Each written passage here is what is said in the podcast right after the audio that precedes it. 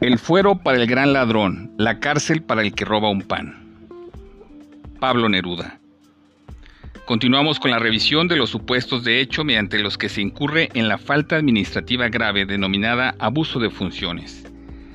Recordemos que la Ley General de Responsabilidades Administrativas en su artículo 57 establece Incurrirá en abuso de funciones la persona servidora o servidor público que ejerza atribuciones que no tenga conferidas o se valga de las que tenga para realizar o inducir actos u omisiones arbitrarios, para generar un beneficio para sí o para las personas a las que se refiere el artículo 52 de esta ley o para causar perjuicio a alguna persona o al servicio público, así como cuando realiza por sí o a través de un tercero alguna de las conductas descritas en el artículo 20 ter de la Ley General de Acceso de las Mujeres a una vida libre de violencia. Continuamos con la revisión de estas conductas que también configuran abuso de funciones que están señaladas en la Ley General de Acceso de las Mujeres a una vida libre de violencia. Fracción quinta. Proporcionar información incompleta o datos falsos a las autoridades administrativas, electorales o jurisdiccionales con la finalidad de menoscabar los derechos políticos de las mujeres y la garantía del debido proceso.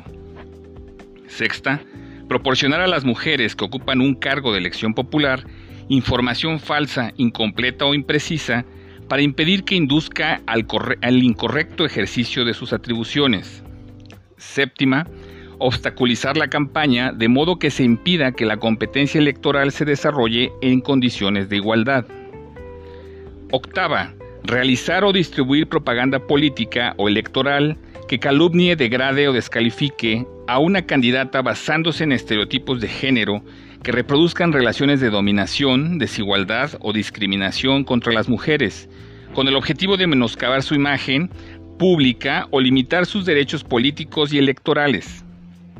Novena, difamar, calumniar, injuriar o realizar cualquier expresión que denigre o descalifique a las mujeres en ejercicio de sus funciones políticas, con base en estereotipos de género con el objetivo o el resultado de menoscabar su imagen pública o limitar o anular sus derechos.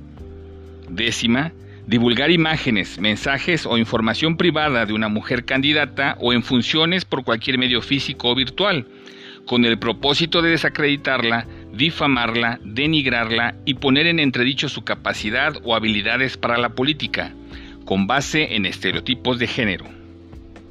Continuaremos revisando la configuración de la falta administrativa grave denominada abuso de funciones. Sígueme en Twitter en arroba Adolfo Franco G. Hasta la próxima.